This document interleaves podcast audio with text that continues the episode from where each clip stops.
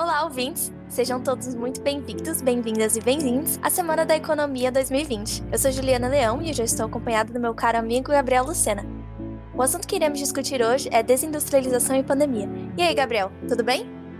Oi, Ju, tudo bem, e você? Então, para abordar esse assunto, a gente trouxe o professor Mariano Laplane, que é professor daqui do Instituto de Economia e pesquisador do Núcleo de Estudos de Economia Industrial e Tecnologia, NEIT. Ele é mestre pela Universidade de Berkeley, na Califórnia, e doutor pela Unicamp. Ele já foi diretor daqui no Instituto e do Centro de Gestão e Estudos Estratégicos em Ciência, Tecnologia e Inovação, o CGEE. Atualmente, ele é diretor executivo de Relações Internacionais da Unicamp.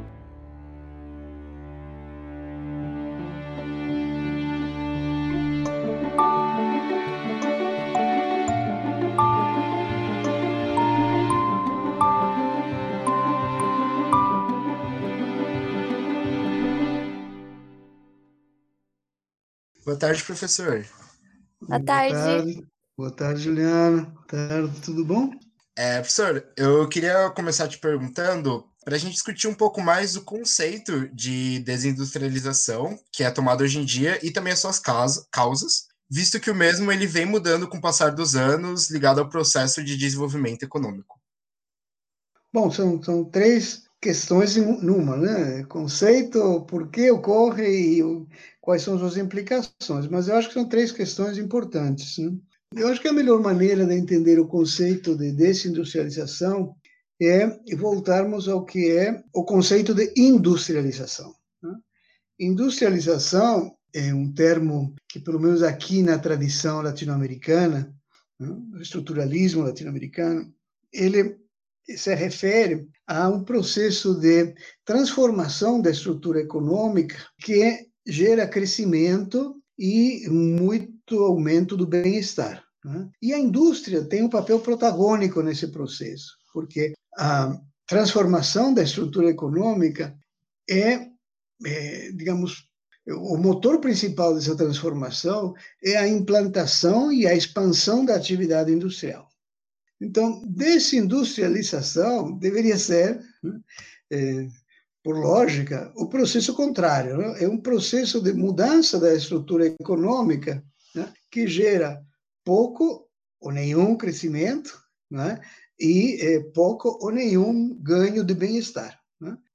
E isso está associado ao fato da indústria não ter esse papel motor né, da transformação econômica. Né? Ela, ela pode até fazer parte, mas não como protagonista. Ela, ela tem um, papel secundário, quando tem. Né? Então, vejam só, definido dessa maneira, nem a industrialização significa um processo de aumento do número de fábricas, né? inaugurações de fábricas industriais, nem a desindustrialização significa o fechamento, epidemia de fechamento de fábricas ou de falência de empresas industriais. E claro que nos dois casos, tanto na industrialização como na desindustrialização, tem fábricas que são inauguradas e fábricas que são fechadas. Né? Mas isto são manifestações, são sintomas, não, não são a essência do processo. Né? Não é o conteúdo, é a aparência. Né? É, digamos, a embalagem do processo. É, por que, que um processo de transformação da estrutura industrial quando é, ocorre, traz tanto benefício para a economia, tem, tem tanta coisa boa associada a ele. Né? Porque a indústria ela tem algumas características, a atividade industrial tem algumas características que é, não, não existem, é, ou pelo menos não existem com a mesma intensidade em outras atividades. Né? Isto é que, numa linguagem de de economistas, isso aparece é, sintetizado em muitos autores, talvez o mais conhecido, seu Caldor, um pós-keynesiano de Cambridge, né? que insistia que a indústria ela tem economias de escala, numa intensidade que outros setores não têm. Economias de escala de dois tipos. Aumenta a produtividade quando você expande a escala de produção dobra né? o tamanho da, da, das fábricas. Então, é uma economia de escala estática, a produtividade está associada à dimensão da, da produção, mas ele insistia também, a atividade industrial ela se presta muito à inovação. Na atividade industrial é o locus da, da, da inovação, e a inovação que traz produtividade. Então, isso é chamado em economia de economias dinâmicas de escala.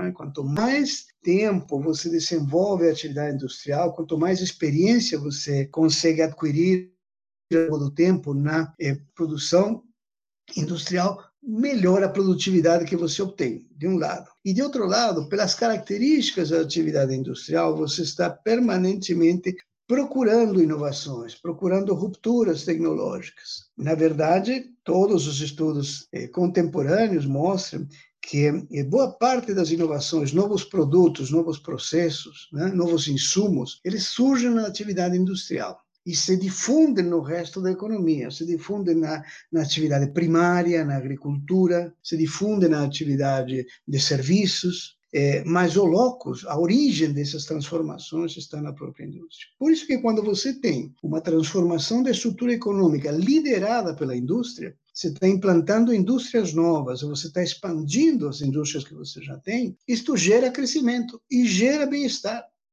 Quando você tem outros processos de transformação econômica, não necessariamente na mesma intensidade. E quando você tem um processo de transformação da estrutura econômica, onde a indústria perde presença, perde peso na composição setorial do produto, né, você também né, não consegue explorar todas, todo o potencial de crescimento, todo o potencial de inovação que a indústria traz. Então, acho que isso deixa claro o processo de, digamos, o conceito de industrialização e de desindustrialização.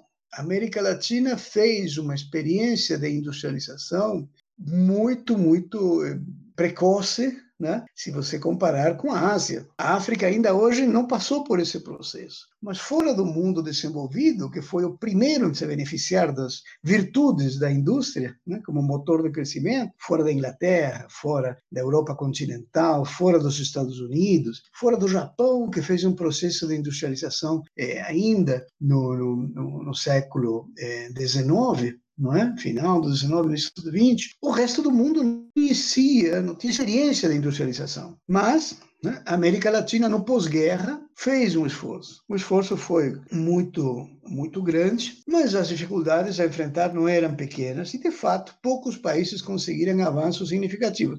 Quem conseguiu cresceu muito cresceu muito. Primeiro, a Argentina implantou uma atividade industrial, é, urbanizou sua economia, diversificou a pauta de exportações nos anos 50, 60. Depois, o Brasil e o México um pouco mais retardatário. Mas é, muito antes da Ásia ter se industrializado, a América Latina já tinha feito isso.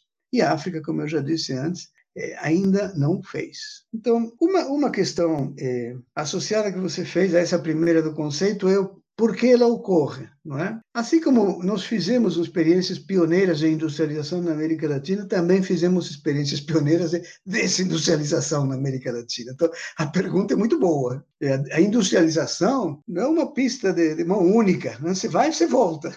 E o Brasil, que foi o país melhor sucedido nessa industrialização, disparado. A Argentina pode ter começado antes, mas o Brasil foi muito mais longe muito mais longe. É, mas tanto a Argentina como o Brasil, e mais recente o México, provou, prova, né, constata que é possível você se desindustrializar também. De fato, o Brasil passa há algum tempo por um processo de desindustrialização. E precisamos nos perguntar por quê. É a tua pergunta, isso é importante. Agora, veja, como eu disse antes, o processo de desindustrialização não é apenas uma é, epidemia de fechamento de fábricas, porque o tempo todo tem fábrica inaugurando e fechando. Isso não é. Né? É, é a perda de, da capacidade da indústria de fazer a economia crescer e de crescer com bem-estar, com, com redistribuição de renda, com por que, que isso aconteceu? Por que, que o Brasil desindustrializou? Por que, que a Argentina desindustrializou? Aqui, aqui você tem é, explicações é, diversas, não é? Eu acho que você tem que pensar em fatores internos e externos. É, fatores internos, no caso do Brasil, deixar a Argentina, meu país de natal, de lado agora, né? falar só do Brasil, eu já estou há 35 anos, né? Eu acho que os fatores internos, no caso do Brasil, são basicamente ter jogado a toalha. Porque esse processo né, de industrialização exige um protagonismo muito grande de setores sociais.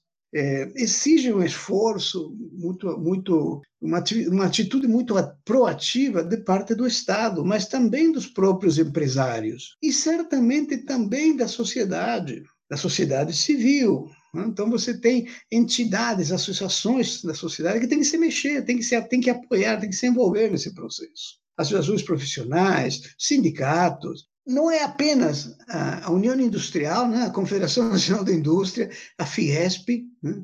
Fiesp, já foi outra coisa, né?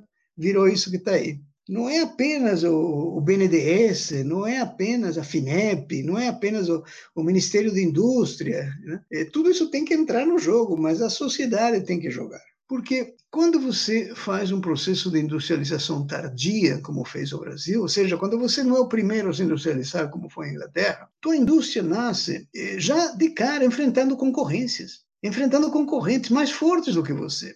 Então você tem que criar um ambiente onde essa fragilidade inicial da indústria, então você faz proteção comercial, você subsidia algumas dessas atividades, e isto obviamente tem efeito redistributivo você está transferindo indiretamente renda para o setor industrial, para as empresas, mas também para quem trabalha no setor industrial, para quem fornece para o setor industrial, para quem consome né, é, insumos industriais para produzir outros bens industriais. Este é um processo que tem que ter legitimidade. Como é que você legitima a transferência de recursos para um setor? Isto que no credo neoliberal agora se chama escolher ganhadores, né? Picking the winners e que é um pecado mortal. Né? Se você for flagrado fazendo isso, a igreja neoliberal te condena ao inferno, entendeu? Para sempre, jamais. Tua alma não será resgatada nunca. Né? O inferno de Dante, em alguns dos últimos andares lá dos subsolos, né?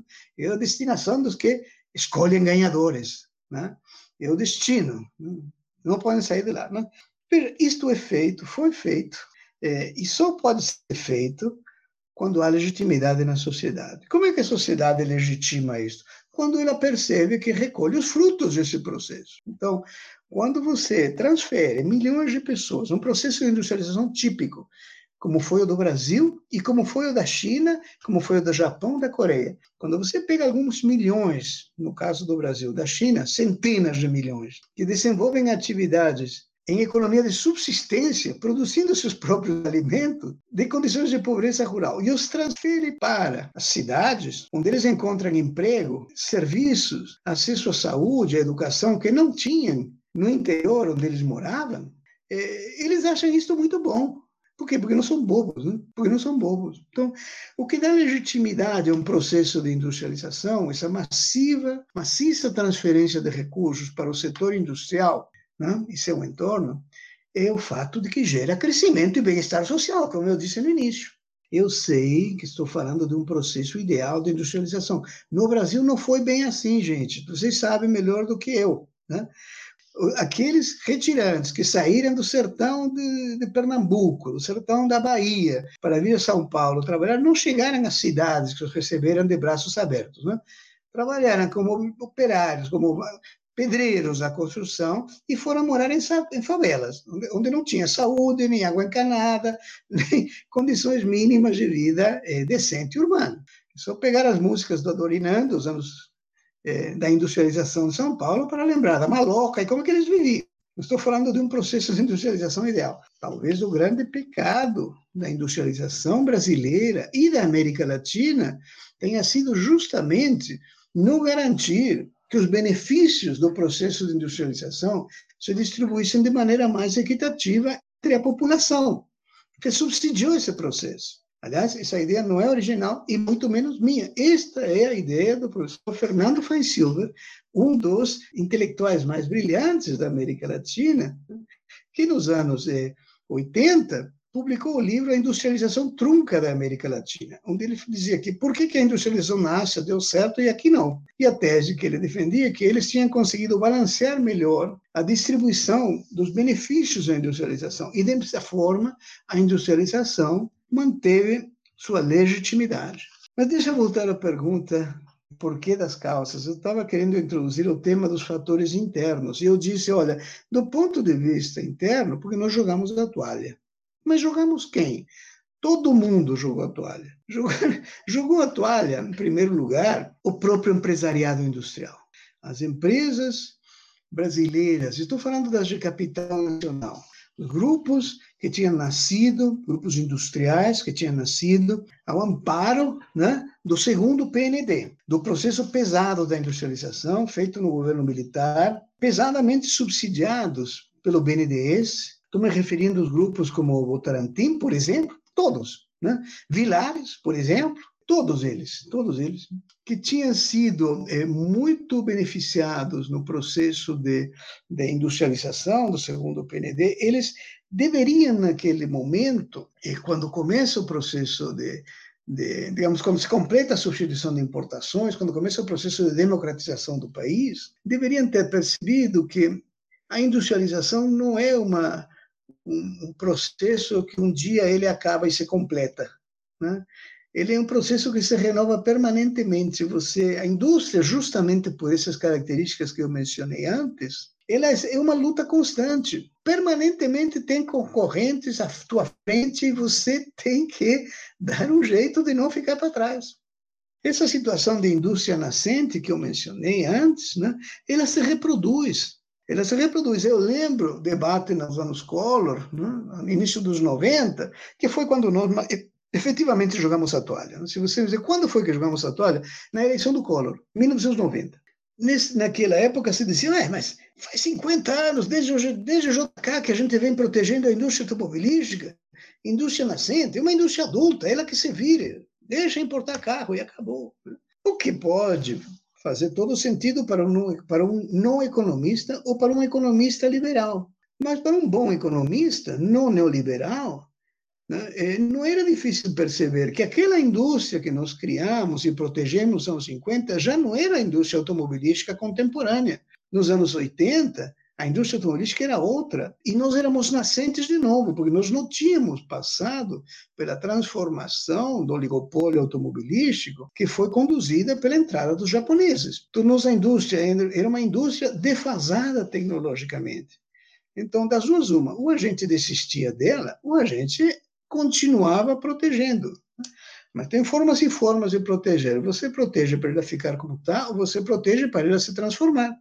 Mas era o debate, né? Ah, não precisa proteger mais. Então, esses grupos brasileiros, esses grupos industriais, né? naquele momento deviam ter se enxergado como indústria nascente novamente e feito grandes investimentos em modernização e buscando as novas oportunidades. Naquele momento, a indústria mundial tinha uma nova fronteira de expansão que estava impactando toda a atividade industrial, que era a microeletrônica, era a biotecnologia. Isto é realidade hoje, mas estou falando de 40 anos atrás, 1980, eram os primeiros sinais. Naquele momento, era o momento de diversificar e evoluir da produção da mecânica pesada para a eletrônica. Era o momento de não apenas comprar robôs para automatizar a produção, mas também desenvolver software para robôs, desenvolver projetos de robôs nacionais. Era um novo mercado de expansão. Nós não fizemos, Coreia, Japão, China depois fizeram. Então, nosso empresariado jogou a toalha, se acomodou, não quis arriscar. No final dos anos 80, no governo Sarney, já na democracia, se aprovou em 1974 a lei de informática era uma tentativa de empurrar, de manter a porta aberta, o pé na porta antes que ela fechasse, antes que a IBM naquela época, hoje são a Microsoft e as outras grandes eh, Big Tech, né, como se chama, era uma medida do governo pôr o pé na porta para a porta não fechar e os grupos brasileiros entrarem. E não apenas os grupos industriais, nós tentamos fazer com que os grupos financeiros avançassem. Itaú criou naquela época uma empresa chamada Itautec, produzia computadores. Imagina o Itaú produzindo computadores, desenvolvia software.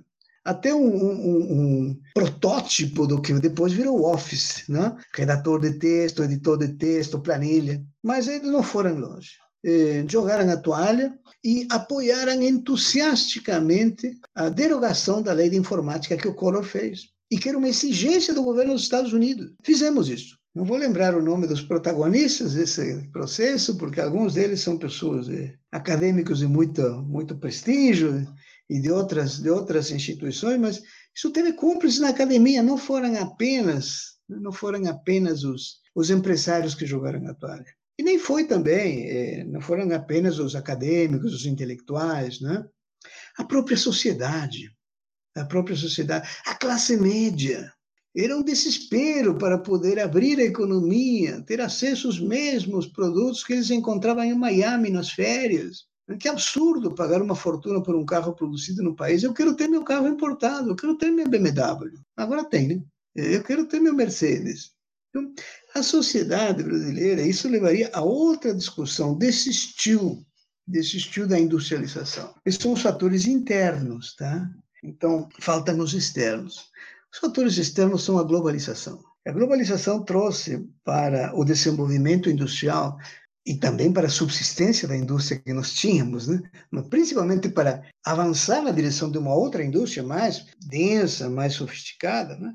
A globalização trouxe dois, dois grandes problemas, duas grandes ameaças. Né? De um lado, essa enorme massa de liquidez, essa enorme massa de riqueza financeira que foi se acumulando desde os anos 80, cada vez maior a escala, cada vez mais líquida, encontrou aqui nos países emergentes, como o Brasil, prato cheio para, para, para continuar crescendo. De entrada, depois de que resolvemos o problema da dívida, né, meados dos anos 90, a entrada desses recursos, a capacidade desses recursos encontrar aliados aqui dentro do Brasil para que pudessem se multiplicar, enorme. Que impacto teve isso sobre a indústria? Bom, basicamente, câmbio de juros. O Brasil está completando, bom, fora essa última depreciação por conta da, da pandemia, né? O Brasil completou quase um quarto de século de câmbio apreciado, com pequenos episódios de depreciação. Então, imagina o que significa uma produção industrial que compete com produção estrangeira em condições desfavoráveis, independentemente da sua competência tecnológica, de qualquer outra virtude ou defeito que possa ter, com um câmbio apreciado, cronicamente apreciado, apreciado para sempre. É óbvio que isso vai minando as bases do tecido industrial. Os produtores de bens finais começam a desistir de alguns bens finais e desistir do insumo produzido no país, começam a importar, se transformam em representações comerciais de produtos que eles importam. Claro que se isso durasse um ano, cinco, não seria tão grave, mas um quarto de século, claro que tem impacto. Este é um fator externo muito forte. De outro lado, de outro lado, também do setor externo, segundo fator negativo a industrialização da China. Volto ao tema da concorrência. Quando você eh, se industrializa, pela, é, é, o pioneiro, primeiro, como foi a Inglaterra lá no século XIX, né, é uma coisa. Quando você é o último, meu amigo, você entra em campo contra times muito bem treinados e muito, muito fortes. Aqui apareceram dois timaços. Aqueles países que, no lugar, no lugar de jogar a toalha nos anos 80, como o Brasil fez, nos anos 90, como o Brasil fez, desde os anos 80, vinha investindo, investindo, investindo para capturar mercados eh, novos, onde eles achavam que existiam brechas nas muralhas, nas barreiras de entrada, eles podiam entrar. Né? A Coreia se transformou em uma potência da indústria eletrônica. Está aí a Samsung, está aí a LG. O que, que era Samsung e LG nos anos 80, gente? Era nada mas com um esforço grande de recursos privados e públicos e uma legitimação da sociedade. Claro que naquela época a Coreia não era nenhuma democracia, né? Vamos, vamos lembrar também direito da história, né? Mas o que um país que começou sendo um fornecedor de terceiro nível para o Japão deixou as empresas eletrônicas japonesas para trás, gente. Qual é a grande marca eletrônica japonesa hoje? Cadê, cadê a Sony? Então, veja, a chegada de competidores dessa pujança, desse poder de mercado, essa capacidade de arriscar, é, deixou o Brasil para trás. Essa combinação de fatores internos e externos provocou a desindustrialização do Brasil. Quando chegou o termo desindustrialização aqui no Brasil, nos anos eh, 2000, provocou uma grande confusão. Eu lembro da Fiesp ter organizado um seminário para discutir desindustrialização. Para mim, o termo não era novo, eu, eu sou muito amigo sempre acompanho os trabalhos de um economista chileno, eh, que da época do Allende se, se exiliou na, na Inglaterra, né? e é professor em Cambridge, que é o Gabriel Palma. Gabriel é uma figura fantástica e ele já tinha feito, nos anos 90, um artigo sobre desindustrialização precoce da América Latina. Então, para mim, o termo não era novo. Aliás, o Gabriel acabou sendo até convidado para participar nesse seminário da Fiesp. E, e a Fiesp, obviamente, arguindo em causa própria, como costuma fazer até hoje, não? Você não pode acusar a Fiesp de não ser coerente, né? É, permanentemente olhando o próprio umbigo, não? É uma é uma característica interessante. Mas o, o Gabriel demonstrava que a desindustrialização no Brasil não podia ser confundida com o processo de desindustrialização dos Estados Unidos, ou da França, ou da própria Inglaterra, porque esses processos de desindustrialização eram processos eh, digamos, normais, naturais, previsíveis, associados à própria eh, elevação do nível de renda per capita desses países. Eh, a indústria perde protagonismo se você tem uma população muito rica, porque a população muito rica consome muitos serviços. Então, não é que a indústria encolhe, mas ela vai perdendo protagonismo porque os setores de serviços crescem muito mais. Então, as pessoas começam a deixar de cozinhar em casa para comer fora, as pessoas começam a viajar, fazer turismo, as pessoas consomem é, cultura, entretenimento. É, não é difícil de entender por que, que quando o país atinge um certo nível de renda per capita, você passa a ter uma população consumidora de serviços e, portanto, o capital flui na direção do setor serviços, porque é aí que estão os mercados novos em expansão. Só que esse nível de renda per capita estava é, muito longe do, da renda per capita do Brasil ou da América Latina. Por isso que o Gabriel inventou o termo de desindustrialização precoce. Não era uma que você poderia ter imaginado viria a ocorrer de qualquer maneira. Né? Foi muito antes. E como eu disse, por que precoce? Por que, que nos desindustrializamos antes da hora? Por motivos internos e externos. Essas são, são as, é, me parece, as questões mais, mais relevantes. A indústria continua sendo o grande motor do crescimento e do bem-estar. Não é a indústria do século XIX, veja bem, é, é a indústria moderna, é uma indústria de é, eficiência energética, de baixa poluição, é uma indústria de baixo carbono, não é pelo fato do Brasil ter desistido que outros países não continuarem. Quanto mais eles avançam, mais nós recuamos. Seguindo a nossa conversa, o economista sul-coreano Rajun Chang, ele falou uma vez numa entrevista sobre o caso brasileiro de desindustrialização, e ele ligou isso à nossa dependência de commodities. Agora que você comentou um pouquinho sobre nós sermos os pioneiros e também na desindustrialização, a gente poderia comentar um pouco sobre a realidade brasileira nas últimas décadas, adentrando na nossa crise política e econômica que a gente teve nos últimos anos? Eu conheço a obra do, do Raju, né? Chang, somos amigos há uns 30 anos mais ou menos, ele é uma pessoa extremamente lúcida, extremamente inteligente, extremamente conhecedor dos problemas do desenvolvimento e do subdesenvolvimento. Agora, no caso particular da, do Brasil e da América Latina, eu, eu já troquei com ele algumas ideias, né? não sei se consegui convencer, mas é, no, no seu caso, é, não encaixa totalmente no, no, no, no problema da, da, doença holandesa. A doença holandesa, não sei se vocês conhecem essa expressão, né? mas é, Holanda foi um país que passou por uma transformação estrutural muito, muito grande, e não tem nada a ver com tulipas, né? É, o problema tem a ver com petróleo, tem a ver com petróleo. Porque a, a, a Holanda, num determinado momento, final dos anos 70, depois do primeiro, talvez o segundo choque do petróleo, né? ela de repente se transformou numa potência energética por conta da descoberta do petróleo no Mar do Norte, né? que trouxe é, indiretamente para, para a a Holanda uma vantagem muito boa, porque a Holanda tinha uma empresa, né? tem participação numa empresa britânica holandesa, que é a Shell, né? mas é, indiretamente acabou com o câmbio. Né? A taxa de câmbio apreciou brutalmente. E por conta disso, a Holanda perdeu uma série de, de perdeu competitividade numa série de atividades que acabaram é, tendo impacto sobre emprego, renda, uma série de coisas. Então, a apreciação cambial associada à exportação de commodities é conhecido como doença holandesa. E meu ponto é o seguinte: é claro que o Brasil depende de commodities, ninguém nega isso, e cada vez mais. E cada vez mais. Na, a pauta de exportação, nossa, a primarização da pauta de, importa, de, de, de exportações, né? e a industrialização da pauta de importações é, é gritante. Mas a pergunta é: isto é causa né? é o motor do que estamos vivendo ou é consequência? Né? Ou, ou, será que é o principal fator? É a principal explicação da apreciação do nosso câmbio? Porque essa é a questão, doença holandesa é câmbio. Eu disse que, eu há pouco disse que câmbio é importante.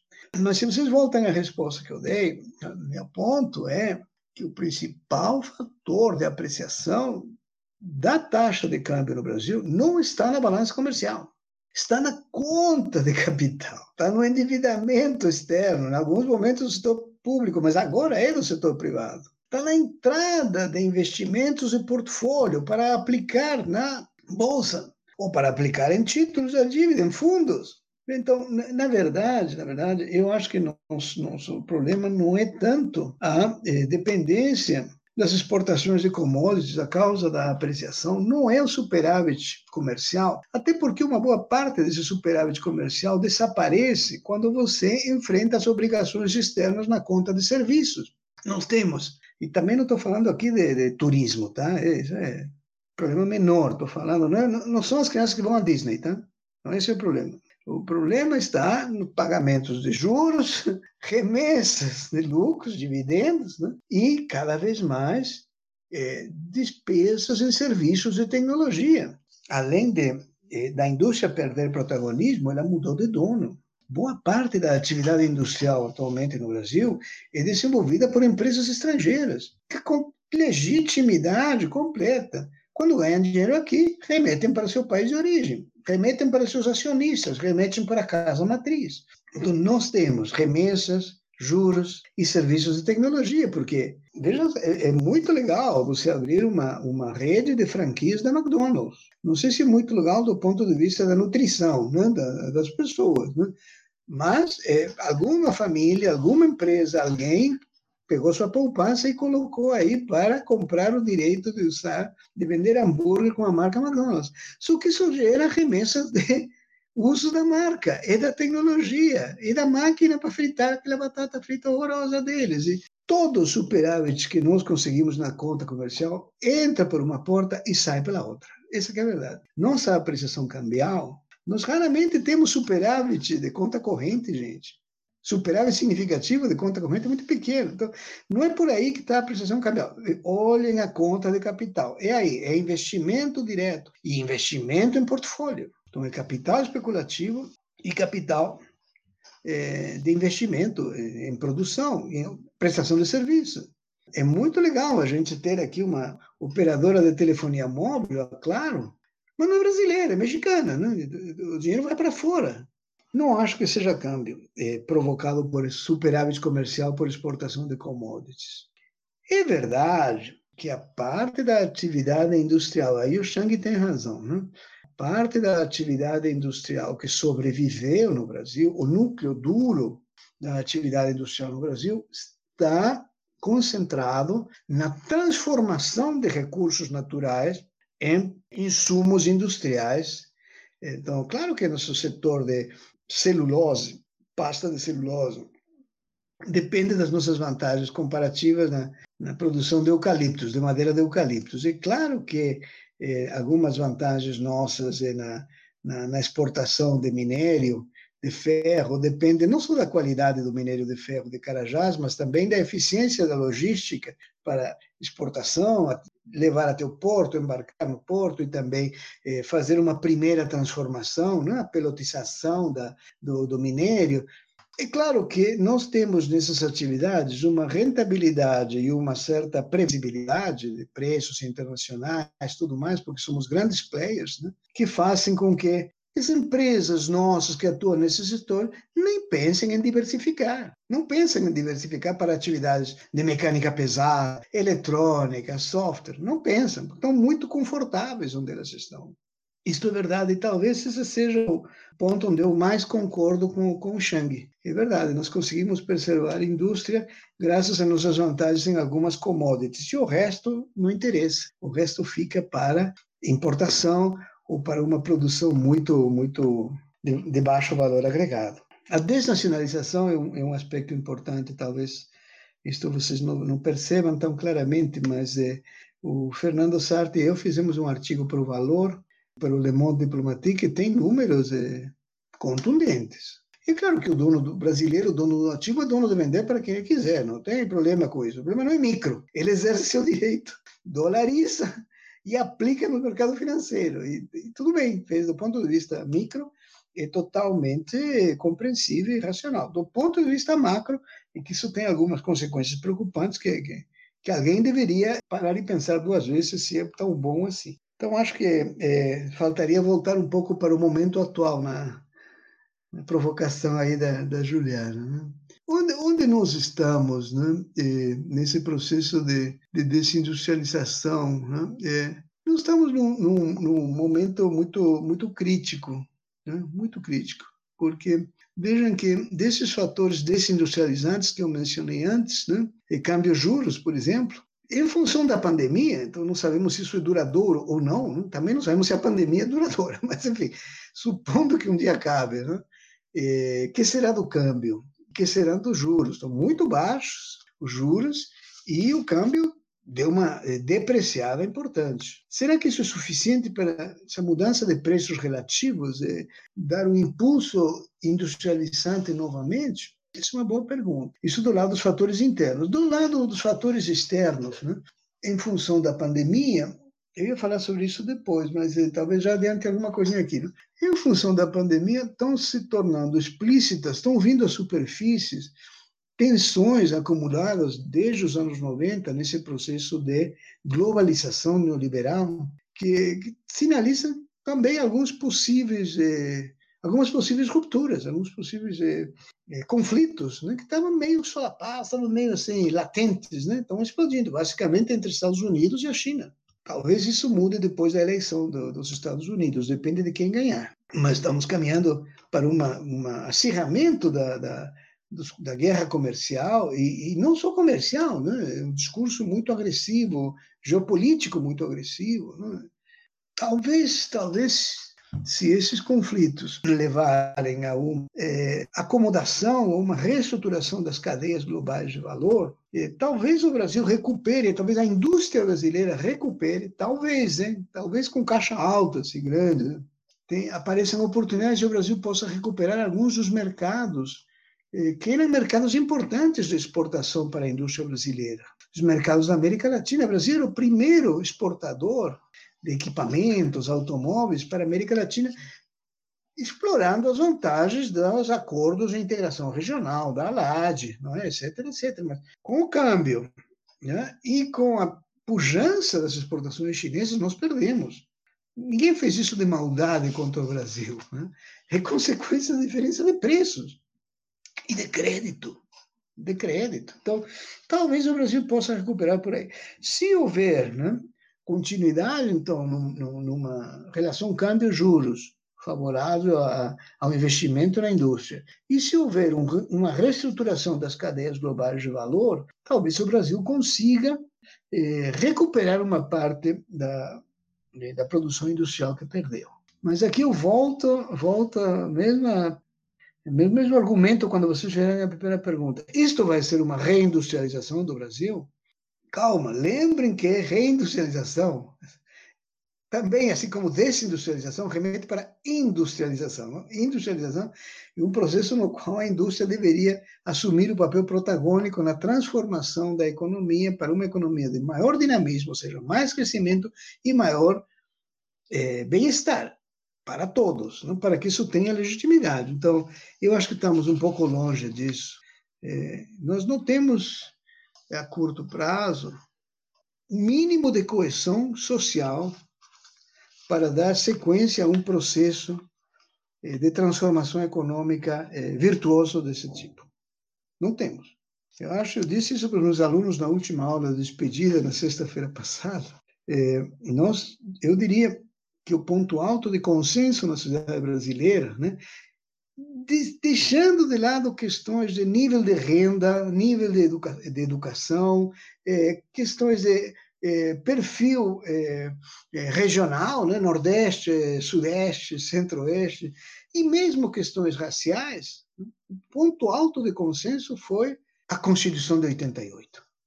A Constituição de 88 foi o grande guarda-chuva debaixo do qual a população brasileira toda parecia é, conseguir se abrigar. A partir de aí, só dissenso, só ruptura. Não vamos discutir que isso foi inevitável, se foi provocado, se foram nossos inimigos externos, próprias fragilidades internas.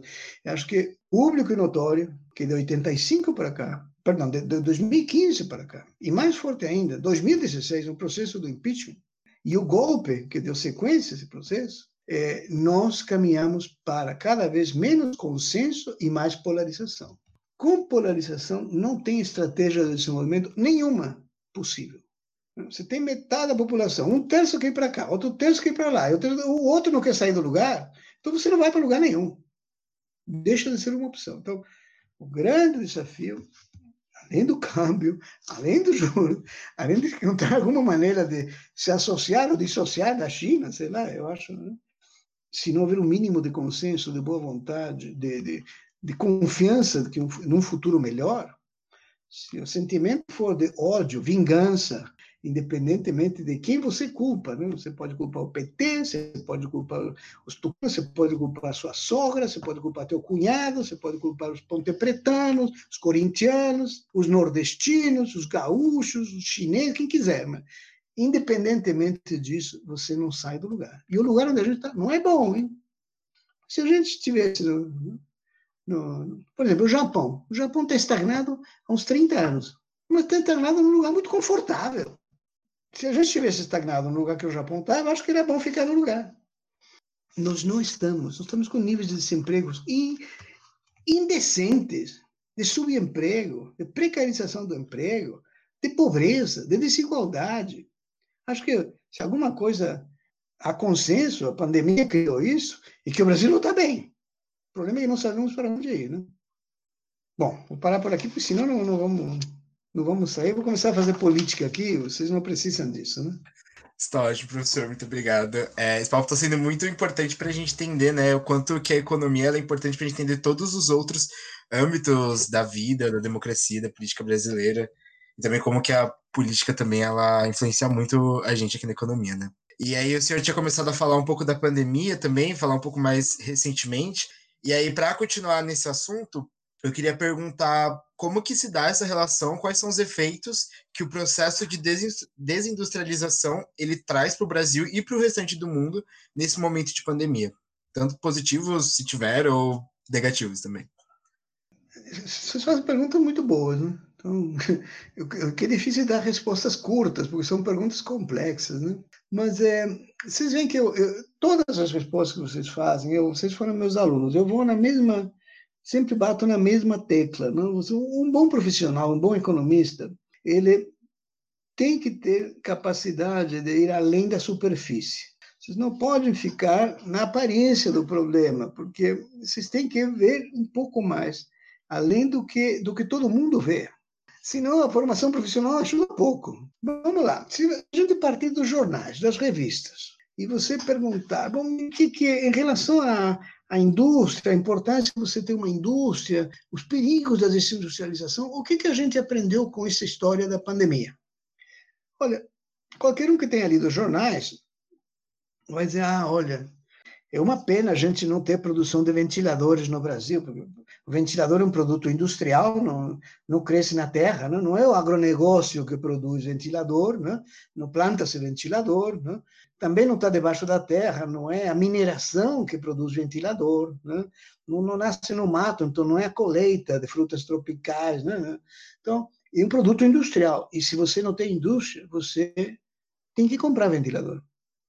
E aí o problema é que você encontra que são poucos os produtores no mundo e que estão aproveitando a crise para te cobrar um sobrepreço, porque simplesmente virou um produto de leilão. Quem paga mais leva. E aí aconteceram aqueles episódios grotescos, né? onde ventiladores que tinham sido comprados pela Itália, pelo Brasil, por outros, eram leiloados no aeroporto, na hora que estavam sendo carregados em algum aeroporto da China, aparecia um empresário americano e falava: Não, não, não, eu quero esse, esse container é para mim. Não, mas está vendido. Não, não, eu dobro o preço. Então, essa é a superfície do fenômeno. Você precisa ter um mínimo de capacidade de produção própria no país, porque senão você não vai conseguir importar, mesmo querendo pagar, mesmo querendo pagar o dobro. Sempre haverá alguém mais rico que você disposto a pagar mais. Da mesma forma, equipamentos de proteção individual nos hospitais. Máscaras. Estamos importando mais. Insumos. Aqui vou dar dois exemplos da Unicamp. Né? Eu, eu trabalhei um pouco na força-tarefa aí da Unicamp na, na resposta à pandemia, e nós fizemos um, com, com boa vontade, agilidade do, do, do, dos professores do Instituto de Biologia, e, e, a reitoria também colocou todo o seu peso aí para conseguir recursos. Conseguimos transformar laboratórios de pesquisa da biologia da Unicamp em laboratórios para fazer teste de Covid. Então, no lugar de ter que fazer, mandar o material recolhido para São Paulo para que o Instituto Luz fizesse, a gente conseguiu. Agora, por que, que a gente demorou semanas para começar? Esse laboratório pronto, hein? e certificado, aprovado, tecnicamente competente, com professores, todo mundo com doutorado lá, trabalhando no laboratório. Por que, que demorou semanas para funcionar? Porque a gente não conseguia trazer os reagentes, os insumos para fazer o teste. E não foi possível, porque não, não tinha dinheiro que conseguisse trazer esses, reagentes. Então, não é só o ventilador, são insumos sofisticados da indústria farmacêutica para conseguir fazer testes. Toda coisa mais banal.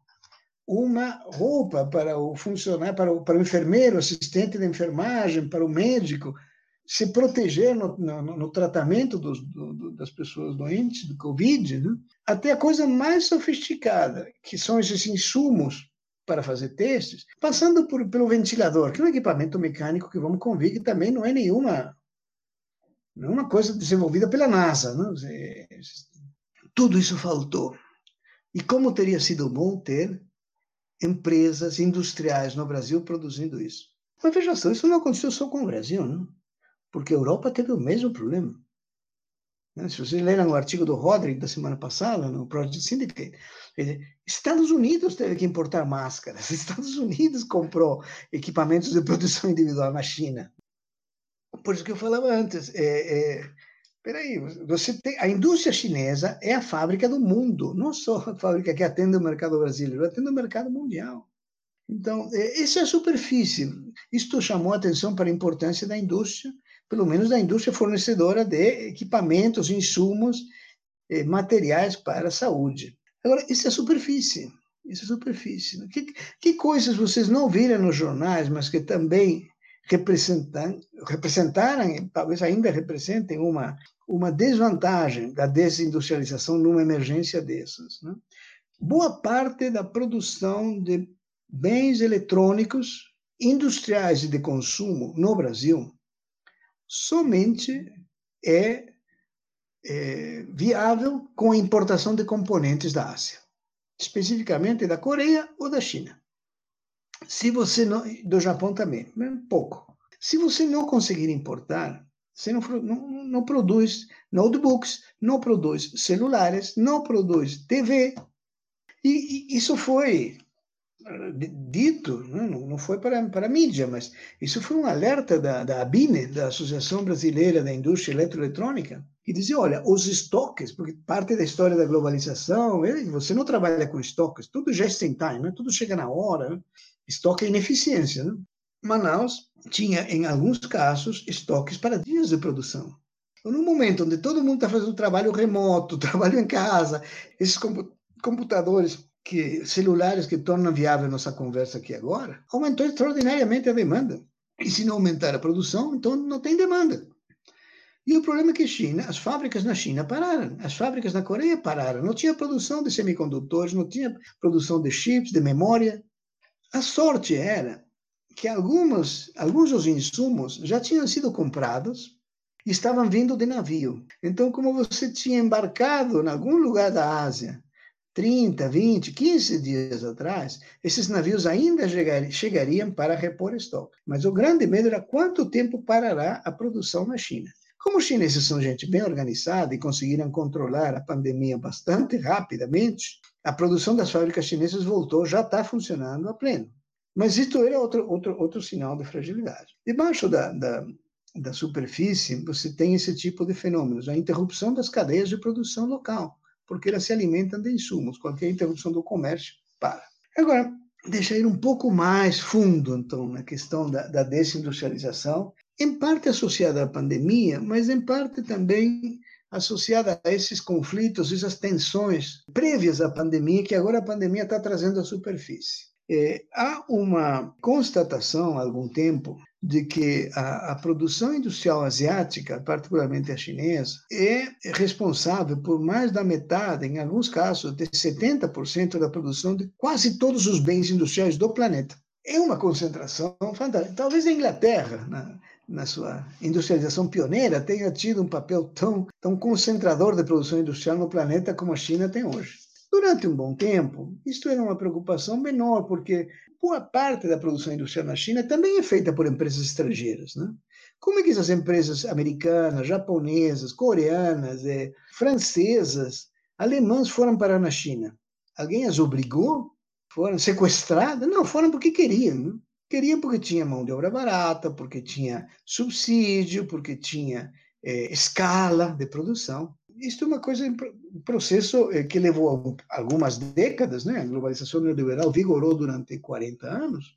Durante muito tempo, isso era visto até como uma coisa positiva. Agora, não mais. Agora passou a ser vista como uma questão negativa, em grande parte por questões geopolíticas, não econômicas. A produção chinesa é barata, explica uma boa parte da mudança de preços relativos. Os bens industriais baratearam muito, muito nos últimos 20, 30 anos. Por quê? Porque a produção se faz com baixo custo na China. Do ponto de vista econômico, não há problema maior. Maior, né? porque isso teve consequências sobre emprego e renda nos países. Mas do ponto de vista das empresas, não tinha problema significativo.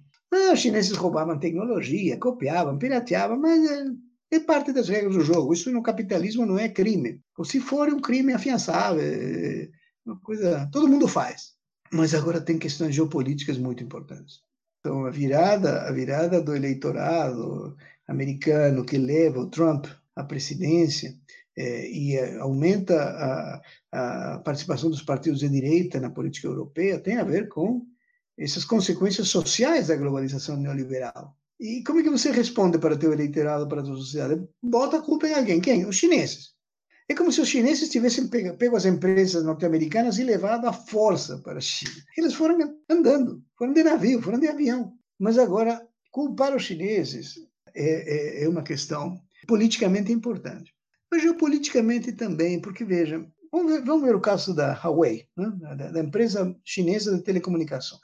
Está sendo objeto de uma campanha muito agressiva do governo americano para que ela não tenha espaço no mercado ocidental. O argumento é são equipamentos eh, infiltrados de, de, tecnologia militar e com esses equipamentos na rede de, de eh, 5G eles vão roubar segredos, vão saber os segredos industriais e militares tudo. Esse é o argumento. Então eles vão barrando e o Brasil vai ser também objeto de, submetido a muita pressão para não comprar equipamentos Huawei, embora sejam mais baratos. Né? Ou seja, as leis do mercado podem ser suspensas né, por eles, né? Só eles podem. O produto final da Huawei não pode ser comprado no Ocidente. Mas o produto final da Huawei, ele é um produto que incorpora componentes produzidos no Ocidente, nos Estados Unidos. Então, se a Huawei não vende, as empresas americanas não vendem para a Huawei que vende o produto final. Mas aí as empresas americanas vão reclamar na Casa Branca e o Trump disse: não interessa, o interesse nacional está acima do interesse comercial de vocês, vocês vão procurar outros mercados, tá? Tá bom. Aí os chineses disseram assim: tudo bem, mas o insumo para produzir os componentes eletrônicos, essas empresas americanas compram na China. O principal insumo da produção de qualquer aparato eletrônico, equipamento, um celular, um computador, é, é um, minério, um conjunto de minérios que chama terras raras. Raras porque são, não que não tenha no planeta, tem, mas tem uma densidade tão baixa que você tem que processar toneladas e toneladas de outros minérios para extrair deles a pequena quantidade. Existem doses homeopáticas, né? Para poder extrair deles, e, e sem, esses, sem esses minérios, terras raras, você não faz componentes eletrônicos. Veja como é que o mundo está integrado. Você não compra da Huawei, a Huawei não compra de você. Ah, mas então eu vou vender para outro. Não, você não vai vender para outro porque só os chineses podem te vender a matéria-prima que você precisa. De qualquer maneira, essa, essa tensão geopolítica é, amparada pela percepção de que a, que a pandemia trouxe de que a indústria é importante, é o que eu acho poderá trazer rupturas nas cadeias globais de valor nos próximos anos, para bem e para mal. Para bem se houver alguma oportunidade para o Brasil se industrializar, se né? sofisticar um pouco essa indústria. Para mal, porque evidentemente tudo isso vai provocar uma desorganização enorme né? e seguramente um aumento do preço dos produtos industriais. Mas enfim, acho que é isto. Né? A indústria tem da, da pandemia uma, um legado muito positivo, sua, sua importância é destacada, podem surgir algumas oportunidades, mas isto vem de um bojo de, uma série de tensões geopolíticas eh, muito perigosas. Vocês veem que nessa história da briga entre China e Estados Unidos, a Europa não tem papel nenhum. Os Estados Unidos nem pergunta para a Europa o que, que eles acham. Na verdade, os Estados Unidos tenta é, estruturar uma aliança não é com a Europa contra a China, é com a Índia, é com os países que têm conflitos com a, com a China. É Japão, é Coreia, é obviamente Taiwan, que não é um país, né, mas está aí. É, todos os países que têm conflitos territoriais com a China, no, no Mar do Sul da China, né, as ilhas, naturais ou artificiais. Esse é o foco da, da geopolítica americana agora, né? construir um arco que possa cercar a China, né? isolar a China. É a resposta americana ao Belt and Road da China de, de cinco anos atrás. É a resposta americana. O que, que vai dar isso? Não sei. Vamos ver. Vocês vão ver. Vocês vão viver num mundo eh, polarizado, não mais entre a União Soviética e o Ocidente, mas um mundo polarizado entre os Estados Unidos e seus aliados e a China e seus aliados. Não está fácil para a Europa encontrar um lugar nisso. Talvez faça a mesma coisa que o Brasil devia fazer, né? que é ficar fora, né? porque você briga de cachorro grande. Né? E, e o Brasil não pode ser ao luxo de brigar com os Estados Unidos, evidentemente, e muito menos com a China, evidentemente. Como o Brasil, que se encontra no mesmo impasse, na mesma situação desconfortável, é a Austrália. Né? A Austrália não pode brigar nem com os Estados Unidos, nem muito menos com a China. Né? Senão a economia australiana colapsa. Então, espero que o Itamaraty volte aos seus melhores tempos, porque não está num bom momento, e o Brasil volte a fazer uma política externa independente, lúcida, pensando nos interesses do país e não nos interesses de um grupo. Não nos interesses familiares, né? Não nos interesses familiares. Do presidente e sua família, para ser mais explícito. Professor, muito bom que você entrou agora no assunto de tensões geopolíticas, porque a gente teve uma conversa com o Bruno de Conte há pouco tempo, no nosso episódio Sim. sobre guerra comercial. E aí ele uhum. comentou também brevemente sobre o processo de desindustrialização e polarização do emprego. Será que a gente podia, por fim, antes de finalizar, adentrar um pouquinho nessa discussão? Ah, é bom, é bom, é, porque isso nos leva de volta a por que, que a indústria é importante, que foi o início da nossa conversa aqui, né? Sim, sim. É, eu disse que a indústria é importante, quando a indústria liderava o crescimento, isto gerava um crescimento bom, era um crescimento inclusivo, que criava empregos de qualidade, tirava pessoas da pobreza rural e as instalava em cidades, né? como eu disse, em tese, né? Em tese. Sim, sim.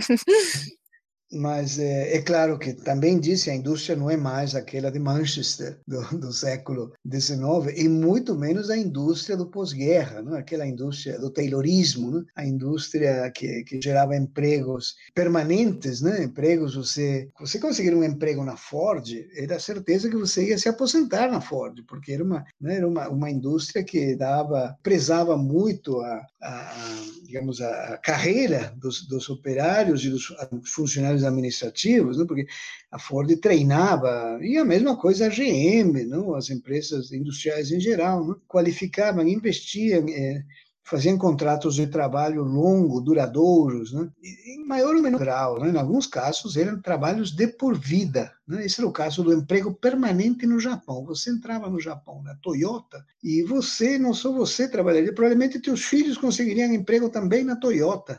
Era uma coisa quase que de dinástica. Né? A indústria não faz mais isso. A indústria não faz mais isso, a indústria, eh, nesse contexto da globalização neoliberal, do acerramento da concorrência com os países, primeiro com o Japão, né, depois com a Coreia, depois com, com a China, a indústria foi reduzindo custos e o mantra passou a ser é, é, agregar valor para o acionista, né? entregar valor para o acionista. Então, lucro rápido, lucro imediato, e, e, a indústria foi mudando sua visão do papel do empregado. O empregado passou a ser um problema. No lugar de ser parte da solução, passou a ser custo. O empregado não era mais qualidade, não, não, não. O empregado é custo, é problema, é sindicato. Então, é, consequência disso, as indústrias foram também focando no seu negócio mais importante, foram terceirizando, foram transferindo para fornecedores etapas de, de produção não essenciais, não críticas. Então, a, qualidade do emprego da indústria deteriorou-se muito, muito. E você tem empresas, então, com, com, com mercados, eh, digamos, elos da cadeia de valor, né? onde os mercados de trabalho são completamente segmentados. Isto não é uma novidade, já tinha sido observado nos anos 70, mas eh, se, se agravou, se acentuou muito nos últimos 30 anos. Então, você tem o cara que trabalha na montadora, tem condições de trabalho, benefícios, estabilidade que o fornecedor não oferece, o fornecedor de autopeças não oferece para seus empregados. Agora, se você trabalha na montadora, numa empresa terceirizada, que faz a limpeza, ou que faz a vigilância, ou que faz eh, a logística, você também não tem a mesma, o mesmo pacote de benefícios que tem se você está na linha de montagem. A indústria hoje faz parte de uma teia de empregos, de um mercado de trabalho extremamente segmentado. Isto é verdade. Ainda assim, tendo dito isso, vamos reconhecer que ainda gera empregos, muito, muito melhor qualidade do que os subempregos ou empregos precários, como nós temos visto agora na pandemia também, sempre em torno da pandemia, né? os entregadores, o, o, emprego das empresas terceirizadas. Então, eh, nesse mundo do trabalho totalmente precarizado, eh, segmentado, a indústria ainda consegue em alguns segmentos, embora numa proporção muito menor do que historicamente, gerar empregos de boa qualidade, empregos formais.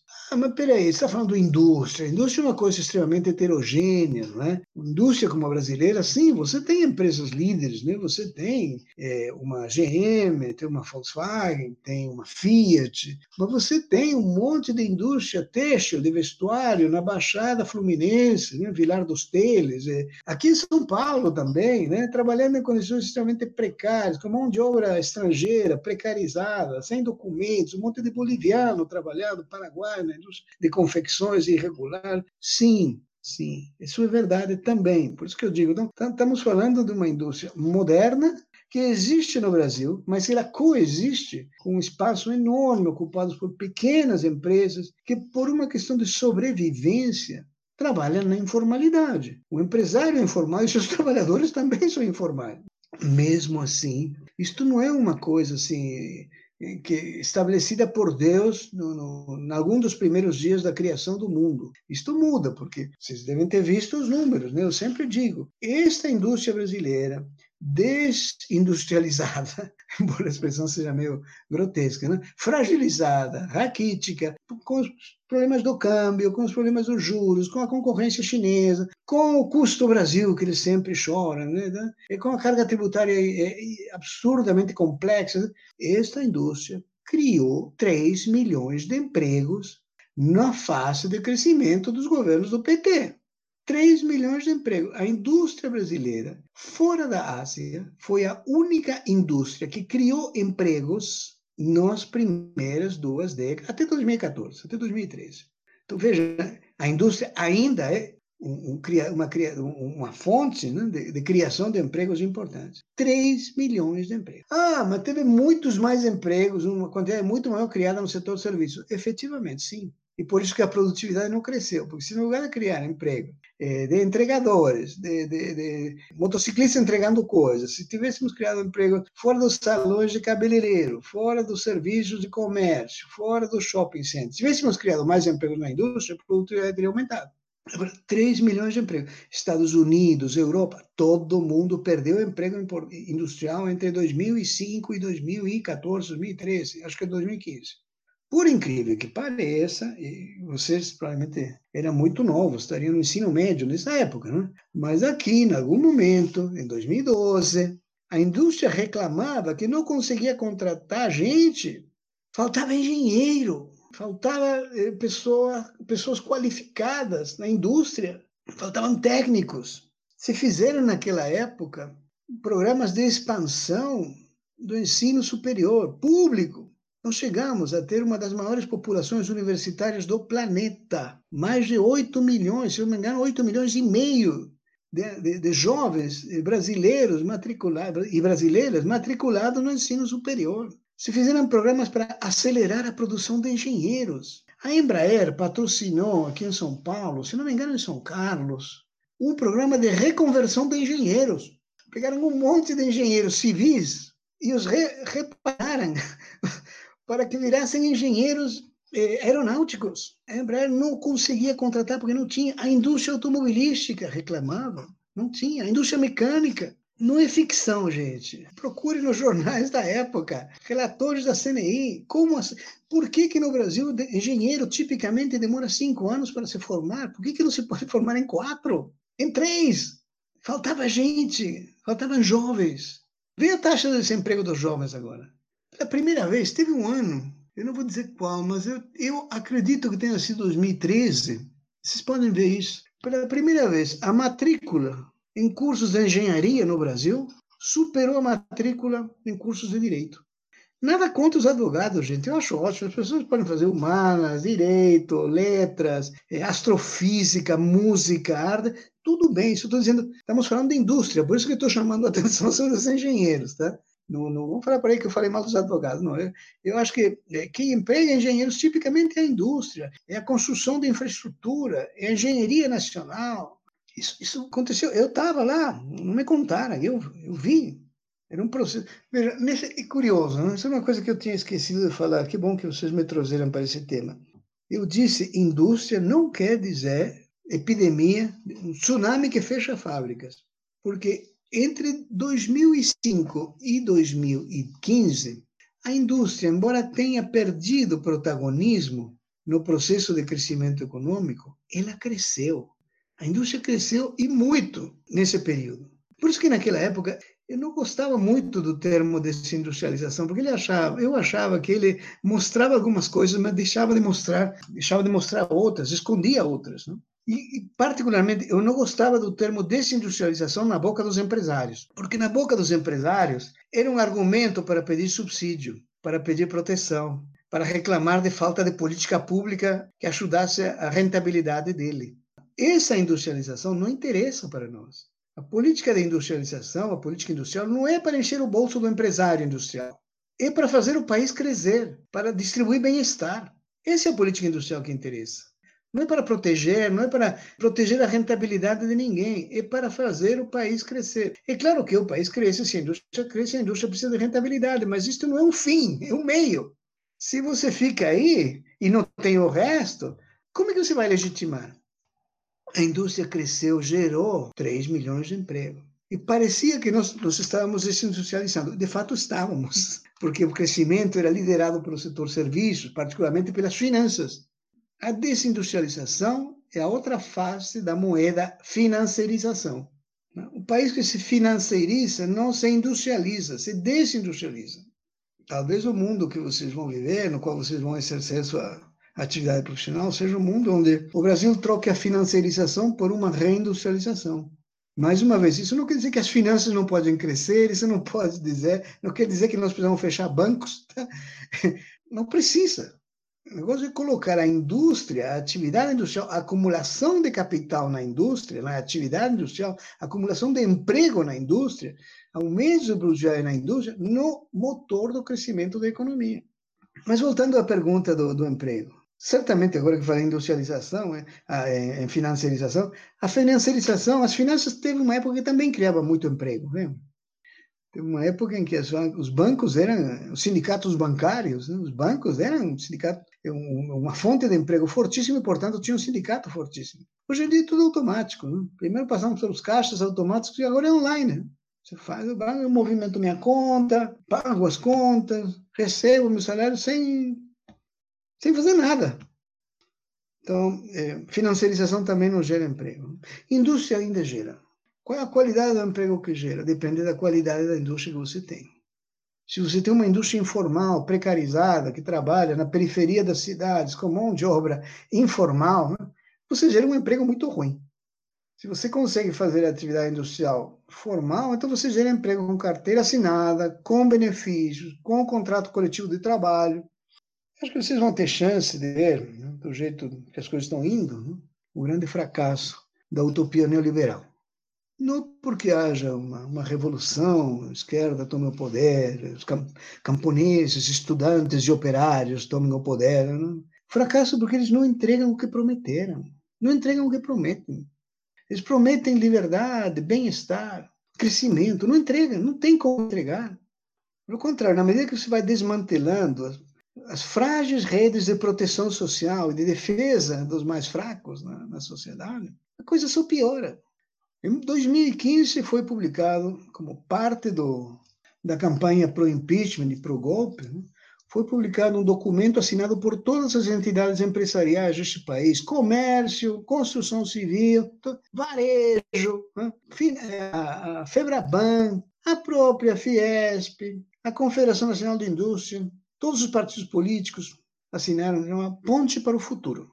Era, até hoje, o programa neoliberal mais explícito formulado no país. Cada vez que esse programa foi submetido ao voto popular, perdeu. Desta vez tiveram a vantagem que conseguiam fazer sem passar por uma eleição. Não é? Então o governo Temer abraçou isto e começaram as reformas. Nós estamos fazendo reformas desde 2015, não? 2016. CLT, todas as que eles conseguiram fazer e agora as que o Guedes está completando. Das duas, uma, ou gera crescimento e bem-estar, ou fracasso. Aliás, o Brasil será um dos últimos a tentar estas reformas. Não? Porque no resto do mundo, o resto do mundo, eu, na Europa, e vamos ver a eleição dos Estados Unidos agora, já, já deu meia volta, né? Os últimos neoliberais em estado selvagem estão aqui entre nós. Os outros já começaram a entender que alguma coisa estava errada na crise de 2008 e agora na pandemia acho que rapidamente se tornaram pragmáticos. Né? Os nossos, particularmente o Guedes, é um fundamentalista. O Guedes e a equipe dele, que por sinal estão começando a pular fora. Né? Primeiro foi o Mansueto e os outros vão. Né? Mas esse, esse, essa tribo de fundamentalistas não tem paralelo no mundo. Um animal, o neoliberal, um estado selvagem, uma espécie extinta no resto do planeta. Aqui na América do Sul ainda tem alguns, é, mas boa parte estão aqui no Brasil. Então vamos ver o que eles entregam. Se entregarem desindustrialização, financiarização, não vai ter crescimento nem bem-estar. Em algum momento vão ter que passar pelas urnas, né? Vamos ver, vamos ver. Sobre emprego e condições políticas, acho que é isso. Bom, professor, então só para finalizar mesmo o nosso episódio, eu queria perguntar para você se você tem alguma consideração final, quer fazer algum comentário extra sobre o tema. Eu acho que o comentário final é reiterar isso que eu já disse. Né? A indústria é importante como um meio e não como um fim. Como um meio para quê? Como um meio para crescimento e bem-estar. Claro, estamos falando de um crescimento com sustentabilidade ambiental e social, senão não serve. A indústria é um meio, não é um fim. A indústria é importante para, para o empresário industrial? Sem dúvida. Mas também é importante para o país. É possível harmonizar as duas coisas? Em alguns períodos da história, em alguns países, foi melhor mais fácil do que em outros. Mas não é por isso que a gente tem que decidir da indústria, porque é difícil. Claro que não é fácil. E a política industrial é a mesma coisa. A política industrial é um meio e não é um fim. A política industrial é um meio de criar riqueza e distribuir riqueza, fazer o país mais forte. Não é um fim salvar a indústria não é um fim. Política industrial não pode ser para salvar a indústria, é para o país.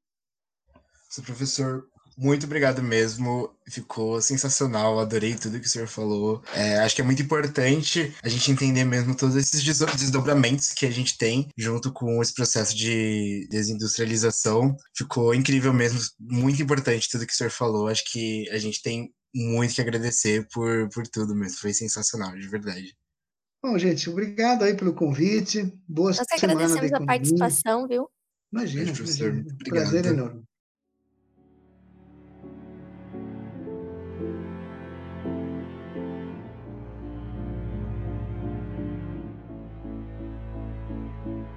Então, ouvintes, para finalizar, caso vocês queiram se aprofundar no tema, o professor Mariano ele fez algumas indicações bibliográficas para vocês, uma delas sendo o livro da Alice Amsden, A Ascensão do Resto, que vai discutir a importância da industrialização para o desenvolvimento, além de três artigos, sendo um deles explicitamente sobre desindustrialização e outros dois que vão argumentar um pouco sobre medidas que têm que ser tomadas para reverter essa situação, né?